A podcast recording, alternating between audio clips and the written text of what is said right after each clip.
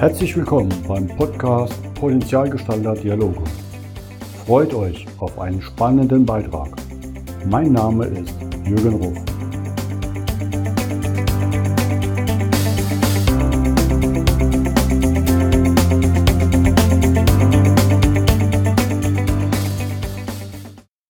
Willkommen zum heutigen Podcast. Bei mir zu Gast ist heute Markus Brandt aus Köln. Hallo Markus. Hallo Jürgen, hallo liebe Zuhörer. Lass mich dich kurz etwas vorstellen. Du hast ja Psychologie an der Universität in Bielefeld studiert, danach fünf Jahre im Recruiting gearbeitet und dann ging es schon direkt mehr oder weniger ins Institut und der Gründung des Instituts, wo du als Management-Trainer und Coach arbeitest und auch natürlich Zertifizierungsausbildungen anbietest. Wie war das mit der Psychologie? War das Absicht oder eher ein Unfall bei dir? Ähm, äh, Unfall hört sich schön an, so wenn man so auf sein Gehässig, ne, so wie ich immer bin. Ne? Es hat auf jeden Fall nichts damit zu tun, dass ich mich gerne intellektuell beschäftige. Das habe ich dann auch im Studium gemerkt, sondern es war tatsächlich so ein bisschen, ich durfte das studieren, weil ich einen ganz guten Numerus Clausus hatte. Ich wusste, dass ich in die Wirtschaft gehen wollte, aber fand so diese ganzen klassischen BWLer, also ich habe so in den 90er Jahren studiert, die fand ich irgendwie alle unsympathisch. Weißt du, das ist so mit Ledertasche und Sakko im ersten Semester in die erste Reihe setzen. Das fand ich irgendwie, da, da habe ich mich nicht gesehen. Da habe ich mir die Psychos angeguckt und die waren irgendwie cooler. In der Fachschaft war das locker, die haben alle schon irgendwie gekifft gefühlt und so, ne? Und mehr Birkenstock als Seglerschuhe. Und da dachte ich, komm, dann machst du Psychologie mit Schwerpunkt Wirtschaft. Ne? Da kannst du auch hinten landen und kannst immer noch in, in, die Personalarbeit gehen und so. Und dann fand ich tatsächlich, jetzt, wenn ich zurückblickend auf mein Leben gucke, hatte das auch ein bisschen was mit Status zu tun. Also ich fand es irgendwie cool, Psychologe zu sein. Ich hatte gehofft, dass ich damit möglicherweise auch irgendwie mehr Glück bei den Mädels habe oder nicht zu den gefühlt Millionen von Wirtschaftswissenschaftlern zähle, sondern eher so aus einer kleinen Ecke komme. Ja, das war, das war damals, glaube ich, meine Grundmotivation und äh, deswegen bin ich auch nie in der klassischen Psychologie gelandet. Also ich bin kein Therapeut, ich bin äh, kein pädagogischer Psychologe geworden, sondern Arbeits- und Organisationspsychologe. Hast es natürlich gleich auch ganz schön als Schubladen aufgerissen. Ne? Ich halte mich jetzt als Betriebswirt hier zurück von den Äußerungen. Ja, das waren meine, das waren meine Eindrücke damals, die natürlich nur, wahrscheinlich habe ich drei Leute mit einer Ledertasche gesehen und schon war mein Bild fertig. Ich ähm, hatte keine. So. Ähm, aber es hat, es war ein glücklicher Griff. Ne? Also man, man kann ja sein Leben nur vorwärts leben, aber rückwärts verstehen. Ne, so eine mhm. schöne Erkenntnis von, von Kierkegaard. Und äh, das war jetzt rückblickend genau das Richtige für mich, dass ich da Handwerkszeug bekommen habe, was ich heute täglich brauche. Ne? Also ich beschäftige mich ja im Institut für Persönlichkeit äh, weniger mit Zahlen oder Prozessen, sondern vielmehr mit dem Thema der Person, der Persönlichkeit oder der Persona. Persona ist ja griechisch für Maske. Mhm. Und äh, wir helfen Menschen, Gruppen, Organisationen halt dahinter zu schauen, hinter die Fassade zu gucken. Wer bin ich wirklich? Was will ich wirklich? Was kann ich wirklich? Also meine Präferenzen, meine Werte, meine Motive. All das ist das, was mich damals schon fasziniert hat. Deswegen bin ich ins Recruiting gegangen. Ne? Ich wollte dieses Thema Job Person Fitting optimieren, also die richtige Person für den richtigen Job, mhm. dass sie da glücklich ist und gut leisten kann. Und das hat, lieber Jürgen, überhaupt gar nicht funktioniert. Okay. Also muss, ich, muss ich leider auch sagen, das war so die Grundlage für heute, habe ich in den fünf Jahren erlebt, äh, geschaffen, weil ich habe Dinge gemacht, hinter denen ich nicht mehr stehen würde heute. Also ich habe Menschen auf Positionen gebracht, gebracht aufgrund ihrer Fähigkeiten, Kompetenzen, der Vita, der Abi-Note, wie viel Fremdsprachen und Computersprachen kannst du und dann den geholfenen Job zu kriegen. Und äh, auch da gibt es die Binsenweisheit, ne? du, du kündigst äh, nicht der Firma, sondern du kündigst deinem Chef, weil da in der Regel dann die Passung nicht da ist. Ne? Die Passung mit den gleichen Werten und mhm. Sichtweisen auf die Kultur zum Beispiel. Das haben wir null berücksichtigt. Das hat man auch Ende der 90er Jahre noch nicht stark berücksichtigt. Das war halt typisch, solche Assessment Center zügig laufen. Und das hat mich aber so gefrustet, dass ich mich dann halt selbstständig gemacht habe mhm. äh, und habe behauptet, ich kann das besser. Und habe dann ähm, ja das Institut für Persönlichkeit mit dem Schwerpunkt auf Persönlichkeitsdiagnostik gemacht. Gott sagen, und da bietest du oder auch ihr mit den ganzen Kollegen, die ihr mittlerweile seid, ihr seid ja auch gut gewachsen, so wie ich es begleiten durfte, eine große Palette an. Ne? Und ich durfte ja auch schon ein paar Ausbildungen die ihr machen. Und was ich schön fand, ihr habt diese Zwiebel der Persönlichkeitsmodelle entwickelt, um die auch so untereinander zu zeigen, wie die sich ergänzen oder wo man reingreifen sollte, wenn man bestimmte ja. Facetten rauskitzeln will. Kannst du da ein bisschen was dazu verraten? Zwiebel ja, klar, so, grob, so Träne der Augen an. Das hat ja nichts mit Persönlichkeitsentwicklung ja. zu tun. Na, doch schon, ne? Ja, also als wir anfingen, uns mit Persönlichkeitsdiagnostik zu beschäftigen, das war im Studium schon ein großer Teil, aber dann in der Praxis nochmal, haben wir einfach eine Unmenge an, an diagnostischen Verfahren kennengelernt. Vieles war es nicht ernst zu nehmen, weil wissenschaftliche Gütekriterien nicht existieren oder nicht äh, relevant sind. Aber selbst die, die gängigen, die guten, war schwer, die zu vergleichen. Ne? Also welche sollte ich mir äh, zulegen, ne? wenn ich zum Beispiel ein Coach bin oder ein Trainer oder ein Organisationsentwickler? Mit welchem diagnostischen Instrument sollte ich ausgestattet sein? Ne? So. Und ich habe mir viele, viele angeguckt und habe gemerkt, die messen unterschiedliche Facetten einer Persönlichkeit. Und mhm. dann habe ich mich an dieses Bild von Robert Dills, den kennt vielleicht der eine oder andere Zuhörer aus der NLP-Szene, ähm, habe ich mich daran erinnert, an sein Modell der logischen Ebenen. Ne? Also, dass da auch die Persönlichkeit verschiedene Facetten hat. Und so habe ich dann Tools genommen, also Persönlichkeitsfragebögen genommen und geschaut, wer misst was. Und ich habe die Analogie zur Zwiebel dann mit meinem Team hier entwickelt, weil wir gesagt haben, eine Zwiebel hat schon einen zentralen Kern, der für vieles verantwortlich ist. Also aus so einem Schalottenkern entwächst keine Gemüsezwiebel. Ne? Und trotzdem ist der Schalottenkern alleine noch nicht verantwortlich dafür, wie denn das hinterher aussieht, also was aus dem Menschen wird oder aus der Zwiebel wird. Da kommt natürlich noch, wie viel Licht, Sonne, Erde, Wasser und so, ne? wie, wie, wie sind die Umstände. Mhm. Und ähm, so haben wir definiert, dass der Kern der Persönlichkeit die Motive sind. Ne? Also das ist auch das, was heutzutage die Neurowissenschaftler immer stärker herausarbeiten, dass äh, wir nicht als weißes Blatt Papier auf die Welt kommen, sondern dass da wirklich eine Veranlagung ist, die teils genetisch, epigenetisch oder halt frühkindliche soziale Erfahrungen sind und die im Leben berücksichtigt werden sollten. Ne? Also wenn ich lerne zum Beispiel, dann muss das Lernen sehr stark an meinen Lerntypus, an meine Motive angelegt sein. Lerne ich gerne alleine oder nicht? Bin ich gerne der Entscheider oder übernehme ich gerne Entscheidungen anderer? Hm, habe ich überhaupt eine intellektuelle Neugier oder bin ich eher pragmatisch? Das sind alles Dinge, die sind total früh angelegt. Die werden auch heute im Alltag kaum berücksichtigt. Also ich habe vier Kinder mit meiner Partnerin und ähm, da sehen wir, wie unterschiedlich die sind aber halt leider erkennt der Lehrer das nicht. Ne? So, ja, halt da ist auch der Gerhard Hüter ja von der Hirnforschung ja, immer stark genau, dran, ne, die Schulpädagogik ja, ja. zu ändern. Mhm. Genau, der hat mich da auch inspiriert äh, zu erkennen, dass da etwas sehr Zentrales ist. Und das hat Mitte der 90er Professor Stephen Rees entdeckt. Mhm. Äh, ist leider verstorben vor drei, vier Jahren. Und mit dem durfte ich seit den 2000, ich glaube 2003 habe ich ihn das erste Mal kennengelernt, zusammenarbeiten und das nach Europa zu bringen und jetzt in Deutschland auch auszubauen. Seine Lehre der 16 Lebensmotiven, er hat dazu einen Fragebogen entwickelt, das ist der sogenannte Reese Motivation Profile. Das äh, erfasst die 16 Kernantreiber eines Menschen. Also warum mache ich etwas? Und das ist total wichtig für Menschen zu wissen, weil das eine zeitstabile Persönlichkeitskomponente Ne, ähnlich wie deine Körpergröße oder deine Augenfarbe, deine Nasenform. Das ist nicht veränderbar. Und das zu wissen, was da meine Kraftquellen sind, macht es viel, viel leichter, weil das natürlich so ein Hinweis ist auf eine Art Pflegeanleitung für dich selbst, eine Art Gebrauchsanweisung. Wie, was braucht denn der Jürgen Ruff, damit er happy ist, damit er gut mhm. leisten kann, damit er zufrieden ist? Und das hast du ja auch Waschzettel, ne? Ja, nennst es immer mal genau, Waschzettel. Ist, ne? ja. Und wenn deine Frau deinen Waschzettel kennt, wie cool wäre das denn? Ne? Ah, oder dein ihn. Chef oder deine Kollegen. Ne? Dann läuft das Miteinander wahrscheinlich besser, ähm, wenn das auch dann noch berücksichtigt wird. Das ist eine Komponente. Ne? Das sagen wir, es ist der Kern des Menschen. Das ist etwas sehr Zeitstabiles. Und doch wirst du wahrscheinlich auch die Erfahrung gemacht haben, wie die ganzen Zuhörer, naja, aber in meinem Leben ändert sich doch was. Ne? Ja, nur nicht die Motive, sondern dass wir sagen, es ändern sich deine Werte. Also mhm. das, was sich in deinem Leben bewährt, also was du bewertest mit richtig und falsch, mhm. mit angemessen und unangemessen. Das sind die Werte. Und da äh, greifen wir auf ein Modell zurück von Professor Claire Graves, den kennst du auch, ja. ähm, aus den 60er, 70er Jahren schon ein Modell, der hat so parallel zu Maslow gelebt und auch einen ähnlichen Ansatz. Aber er hat es hier Werte genannt und sagt, es gibt ein neunstufiges Phasenmodell, durch das Menschen laufen können. Nicht alle durchlaufen die Phasen, aber ne, man kann durchlaufen durch Reifungsgrade. Da gibt es kein besser und schlechter, kein weiterentwickelt oder zurückentwickelt, sondern entscheidend ist da im Leben die Passung zwischen meinen Werten und meiner Lebenswelt, also meiner Wertewelt und meiner Lebenswelt. Und wenn ich einen bestimmten Reifegrad, so nenne ich das jetzt mal, erfahren habe, in meiner Firma, das aber nicht gelebt wird, dann ist da keine Kongruenz und dann fühlt sich das nicht gut an. Dann sollte man da raus ne? oder sich weiterentwickeln oder manchmal auch zurückentwickeln.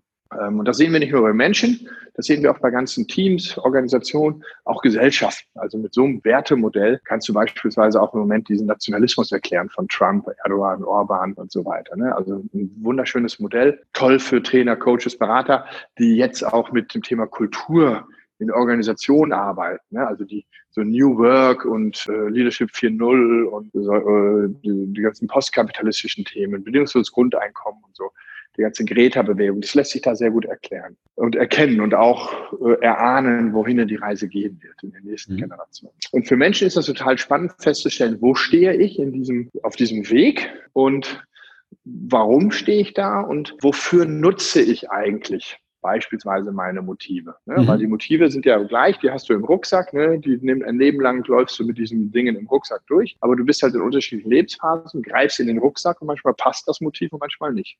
Und das zu verstehen ist extrem wertvoll.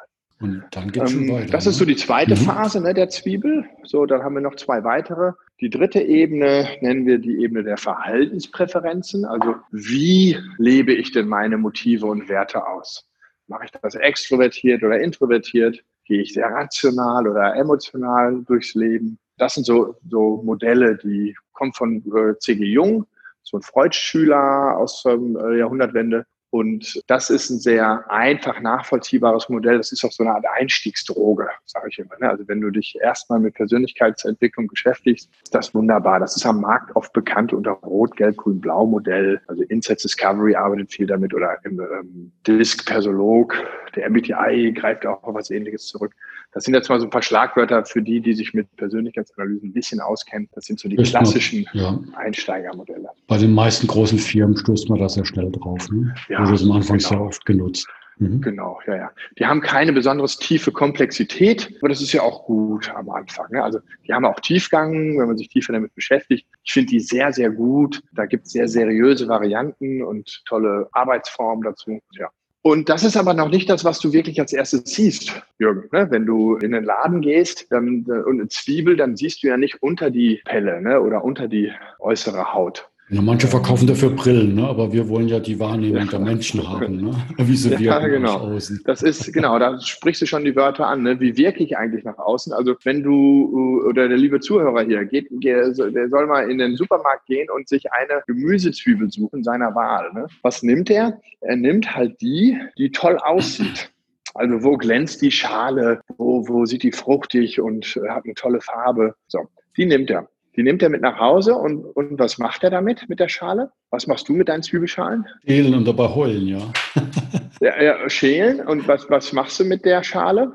Ja, auf dem Komposter, ne? Ja, die schmeißt du weg. Ne? So. Und so ist das bei uns Menschen auch, dass das, was wirkt nach außen, erstmal das ist, womit wir wirken. Also dein Körperbau, deine Kleidung, deine Gestik, auch deine Sprache. Ne? Bist du, was hast du für eine Tonalität? Bist du sehr bildhaft oder nicht? Und das wirkt auf Menschen.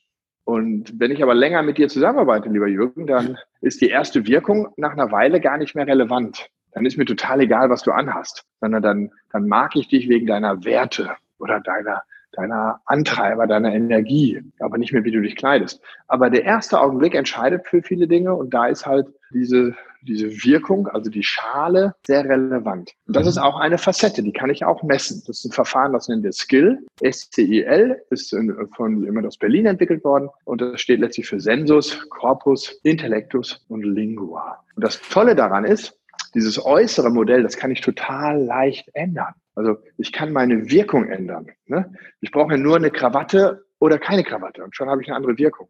ne? Habe ich nur meinen Birkenstock, meine Turnschuhe oder meine Doc Martens an. Ne? Das ist eine andere Wirkung. Habe ich einen Sacke oder nicht? Habe ich rote Leuchtsocken, wie gerade so viele gefühlt, oder nicht? Habe ich ein rotes Innenfutter im Sakko oder nicht? Also das kann ich schnell ändern, ne? dass ich nicht mehr so dominant wirke oder intellektueller wirke mit einer anderen Brille. Aber je tiefer ich gehe in meiner Zwiebel, in meiner Persönlichkeit, desto weniger kann ich es ändern. Also den Kern kannst du nicht ändern. Und wenn ich das aber weiß, was nicht veränderbar ist, dann ist es natürlich sinnvoll, das in mein Leben zu installieren das zu nutzen als Stärke, als Ressource, als Kraftquelle. Auf der anderen Seite, ne, wenn du im Vorstellungsgespräch authentisch sein willst, mit deiner Körpersprache, solltest du schon mit deinen Motiven und deinen Werten spielen, weil der Körper nach draußen das schon zeigt. Mhm. Gut geschulte Personal Absolut. hat das erkennen. Absolut. das, äh, da bin ich vollkommen bei dir. Ne? Also was ist meine Authentizität? Wer bin ich wirklich? Und wenn ich das weiß, dann kann ich das natürlich auch früh mitteilen. Bei der mhm. Partnerwahl nicht uninteressant, bei der Wahl äh, eines Arbeitgebers, eines Berufs, alleine meine Hobbys. Also ich habe, äh, wie gesagt, vier Kinder und ich habe äh, einen Sohn davon, der ist, der hat ein extrem niedriges Bedürfnis nach Beziehung. Also Geselligkeit hasst er. Und wir haben uns immer gewundert, diese klassischen Hobbys. Er wollte kein Fußball spielen, nicht bei den Pfadfindern sein, das, was eigentlich Jungs sonst, also die anderen auch mögen, nichts dergleichen. Bis er sich irgendwann mal vom eigenen Geld, vom Munde abgespart, einen Flugsimulator gekauft hat. Und ich dachte, what, wie langweilig ist das denn, von Köln nach Ibiza in Echtzeit zu fliegen? Und er sagt, ja, das ist total toll, ich bin alleine. Er hat sich mittlerweile sein, sein Zimmer im Keller eingerichtet und ist jetzt, äh, hat auch mittlerweile, jetzt ist er 17 geworden, Flugschein. Ne? Der ist alleine in der Luft und sagt, boah, das ist so schön, vier Stunden, ich sehe keinen Menschen. Das ist eine Leidenschaft die habe ich nicht erkannt. Erst nachdem er das Reach Profile gemacht hat, war klar, das ist sein Elixier, das ist sein Wasser, was er braucht, um darin mhm. zu schwimmen. Für das mich nicht vorstellbar, weil mhm. du, du bist kennst Beziehung hoch, die, Mensch, ja. Die, die Zuhörer merken es, glaube ich, gerade schon auch an meiner Eloquenz hier oder meiner Sprachdynamik, dass ich sicherlich eher nach außen orientiert bin. Mhm. Ein hohes Beziehungsmotiv. Dein Sohn ist für Homeschooling oder Homework Arbeitsbedingungen gerade ideal, ne? weil er perfekt. zu Hause der hat, der, perfekt der arbeiten. Sagte, er war noch nie so glücklich wie jetzt. Ich muss mich nicht neben die ganzen anderen Leute setzen. Ne, ich kann zu Hause, ich kriege einen Auftrag. Jetzt hat er von seinem Erdkundelehrer die Aufgabe bekommen, äh, über Wasser was zu machen, Wasser in der Welt. Eine 1 plus. Ich meinte, wie kommt das denn? Ich konnte endlich mal alleine arbeiten. Das ist doch stark. Das heißt, wer jetzt mehr nachlesen will, ihr habt die ganzen Persönlichkeitsmodelle in einem wunderbaren Buch zusammengestellt und vorgestellt. Das steht ja, bei mir auch genau. immer griffbereit da, aber es ist immer wieder gut zu ziehen. Und genau, halt also du kannst das ja irgendwo hier mhm. reinstellen in den Podcast. Das ist das Handbuch der Persönlichkeitsanalysen. Das ist so eine Art Standardwerk geworden, so nennt man das jetzt, was einfach so Coaches, Trainer, Berater zu Hause haben sollten, um nachzugucken, welche Verfahren sind denn gängig, was messen die, wie ist da die Wissenschaftlichkeit, die Anwendungsfelder, was kostet das, wie kann ich mich da ausbilden lassen, solche Dinge. Da sind 21 Verfahren vorgestellt. Ich habe ja gerade nur vier genannt, es gibt natürlich viel mehr. Mhm. Ja, und viele Derivate. Also ich finde es immer wieder hilfreich und bin froh, dass ich das von dir irgendwann mal erwerben konnte. Vor allem spannend, da du ja drei Erfinder von diesen vier Tests, die du vorgestellt hast, persönlich kennst oder kennenlernen durftest. Ne? Stephen Rees hast du ja schon erzählt. Dann gibt es ja noch von Nine Levels. Ne? Ich glaube, Rainer Krumm. Ja, genau. Das, das ist Jahr endlich mal ein Deutscher, der so ein Verfahren auch entwickelt hat. Zusammen mit Professor Doppelstein hat er Nine Levels of Value Systems entwickelt. Grundlage ist äh, Claire W. Graves, sein Modell. Das ist bekannter geworden von äh, zwei Amerikanern mit dem Namen Spiral Dynamics. Und Rainer hat es dann endlich geschafft, das in die Businesswelt zu übertragen, leicht zu modifizieren, zu optimieren, grafisch ganz hochwertig aufgearbeitet und einen äh, testtheoretisch sehr validen und reliablen Fragebogen entwickelt, der dir, das kennst du ja auch, als auch Teams, äh, Organisation visualisiert, wo in meinem Leben stecke ich gerade, in welchem Entwicklungspfad. Mhm. Andreas, ja. ne? Bornhäuser. Genau, Andreas Bornhäuser ist auch ein ähm, guter Kollege geworden, sitzt in Berlin, hat Skill entwickelt, auch schon vor 20 Jahren, glaube ich, mittlerweile. Mhm. Hat das lange nur für sich genutzt, jetzt auch mittlerweile seit zehn Jahren ein tolles Verfahren für die Öffentlichkeit entwickelt, hat auch Instruktoren, also mein Institut oder unser Institut, wir haben drei Inhaber, die Sonja Wittig und die Frauke Ion möchte ich hier mal hervorheben, die wunderbar machen. Die bilden auch zum sogenannten Skillmaster aus, also zum Wirkungs- und Wahrnehmungsexperten. Und dann haben wir noch die Verhaltenspräferenzen, auch den durfte ich kennenlernen, das ist der Andrew Lothian mit seinem Sohn Andrew, Andrew Senior und Junior aus Schottland. Auch zwei ganz tolle Menschen, die schon seit Jahrzehnten sich damit beschäftigen und wunderbare Sachen machen. Wenn du so auf deine Learnings schaust, du bist ja, wie ich auch zum Teil im Sport auch viel rumgekommen mit den gerade Motivationsanalysen. Ne? Also ich nenne mal so mhm. Schlagworte wie Klopp, Heiner Brandt, Handballnationalmannschaft, Olympia oder jetzt auch neue Stories von Formel 1. Was, ja. was darfst du oder was hast du schon jetzt davon mitzuteilen, wo du sagst, boah, das war schon beeindruckend, das zu erleben? Also ganz unterschiedliche Erfahrungen. Äh, bei der Arbeit mit Heiner Brandt 2007 äh, sind wir Weltmeister geworden, ist natürlich ein Highlight. Also wenn du eine Mannschaft begleiten darfst, die wird dann auch noch überraschend Weltmeister im eigenen Land. Das ist ja äh, damals, also wir hatten das Sommermärchen ja mal 2006, dann war das sozusagen das Goldmärchen oder die Goldstory, das Wintermärchen, weil das im Winter war die WM. Da fand ich total spannend, wie uninteressiert die Spieler waren, um das mal ehrlich zu sagen ich, ich brenne ja für so ein Thema und habe erwartet, dass ein Nationalspieler auch dafür brennt, dass er sich für Sportmotivation, Sportpsychologie kümmert. Mhm. Das war überwiegend nicht meine Erfahrung, sondern die haben gesagt, also ich erinnere mich an Bilder, das ist jetzt schon länger her, ne, wie die mit dem Handtuch um den Hals bei mir saßen und sagen, Markus, eine Viertelstunde Zeit mehr habe ich nicht, dann will ich wieder laufen gehen. Laufen und Fitness ist wichtiger als diese Kopf-Psycho-Geschichte. Der Trainer muss wissen, was mich motiviert damit er mich richtig aufstellt und einstellt. Mir ist das doch egal. Da war ich ein bisschen desillusioniert, dass da, es ist mir auch später im Profifußball begegnet, viele nicht so daran interessiert waren. So, ne? mhm.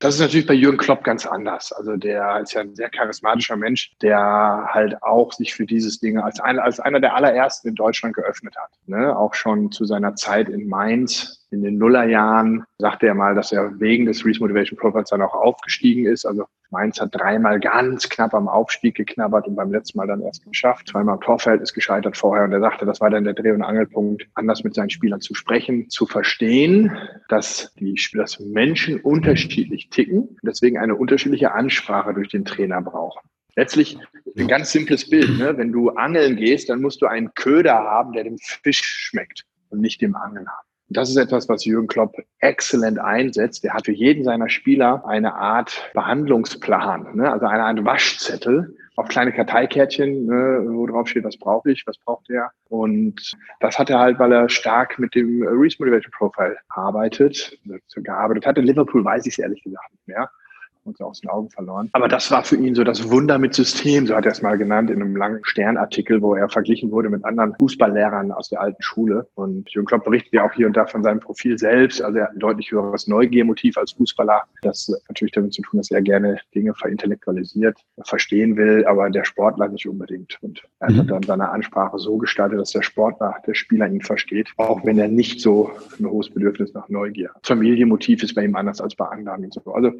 er hat äh, äh, sich selber reflektiert und damals halt wunderbar sich auf die Spieler eingestellt. Vorbildlich. Weil du gerade von Neugierde sprichst. Du hast mit Rainer Krumm und Sonja Wittig von deinem Institut ein neues Buch geschrieben und auch mit 21 Praxisbeispielen versehen. Da geht es um Wertemessen, Change erfolgreich gestalten. Im ja. September kommt es, glaube ich, in Handel über Gabal Verlag. Ähm, genau. Kannst du ein bisschen was darüber erzählen und was ich damit ja, zu tun kannst, habe? kannst du vermutlich auch, weil du bist ja einer der Co-Autoren. Ich bin ganz bescheidener Herausgeber. Also ich habe auch Artikel geschrieben für das Buch, aber ich bin äh, das Herausgeberteam mit Rainer Krumm und Sonja Wittig. Wir leiten das neuen Levels Geschäft in Deutschland und damit halt dieses Wertegeschäft. Also wir machen Wert- und Kulturanalysen damit und unterstützen Menschen, Gruppen und Organisationen, sich selbst besser zu verstehen. Und da gibt es einfach ein paar Profis im deutschsprachigen Raum, äh, so wie du ja auch einer bist. Und die haben wir zusammengebracht haben ein, ich glaube, 450-seitiges Werk dann zusammengestellt. Das wird Mitte September im Handel erhältlich sein. Das heißt, Werte messen, Change erfolgreich gestalten und sind Case Studies, sind Erfolgsstories, aber teilweise auch Misserfolgsstories, wie Werte, die Arbeit mit Werten eingesetzt werden kann in der Organisationsentwicklung, im Recruiting, äh, in der Teamentwicklung, im Coaching, im Aufbau von äh, Ablauforganisationen, in Bürokratien teilweise. Da sind Wertemessen in, in städtischen Behörden, in bundeswehrnahen Organisationen, aber natürlich auch in der freien Wirtschaft, von DAX bis klein. Also ich finde es sehr gelungen. Ich darf ja schon alle Kapitel, durfte ja schon alle Kapitel einmal lesen und finde das wunderbar breit. Also für jemanden, der sich für Organisationsentwicklung interessiert, eine tolle Möglichkeit. Oder jeder, der sich mit dem Thema Werte und Kultur interessiert. Ich bin auch schon ganz gespannt, weil ich kenne nur meinen Part und weiß nicht, wie der Rest aussieht. Ja, sage also ich. Auch für mich eine Déjà-vu oder eine, eine, schöne, spannende Überraschung. Ehrt mich auch, dass ich dazu beitragen durfte. Hat mich sehr gefreut. Ja. Markus, ich sage schon mal vielen Dank und es wird nicht das letzte Mal sein. Das können wir schon mal verraten, weil ich, wir werden nochmal einen Podcast mit dir machen und äh, Lebensmotive nochmal einen Schritt tiefer legen. Weil ich glaube, das ist ein super spannendes Thema. Das ja. ist es einfach wert, auch nochmal intensiver zu betrachten. Ich freue mich schon drauf. Mhm. Sage vielen herzlichen Dank für deine Zeit und wünsche dir noch alles Gute. Danke dir für das schöne Gespräch und das Interesse von den Zuhörern. Herzlichen Dank und gerne bis bald. Bis bald, Markus. Tschüss nach Köln. Ciao.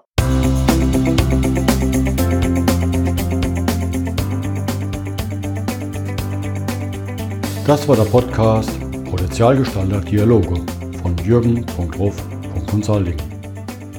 Vielen Dank, dass du vorbeigeschaut hast. Mache dir einen wunderschönen Tag.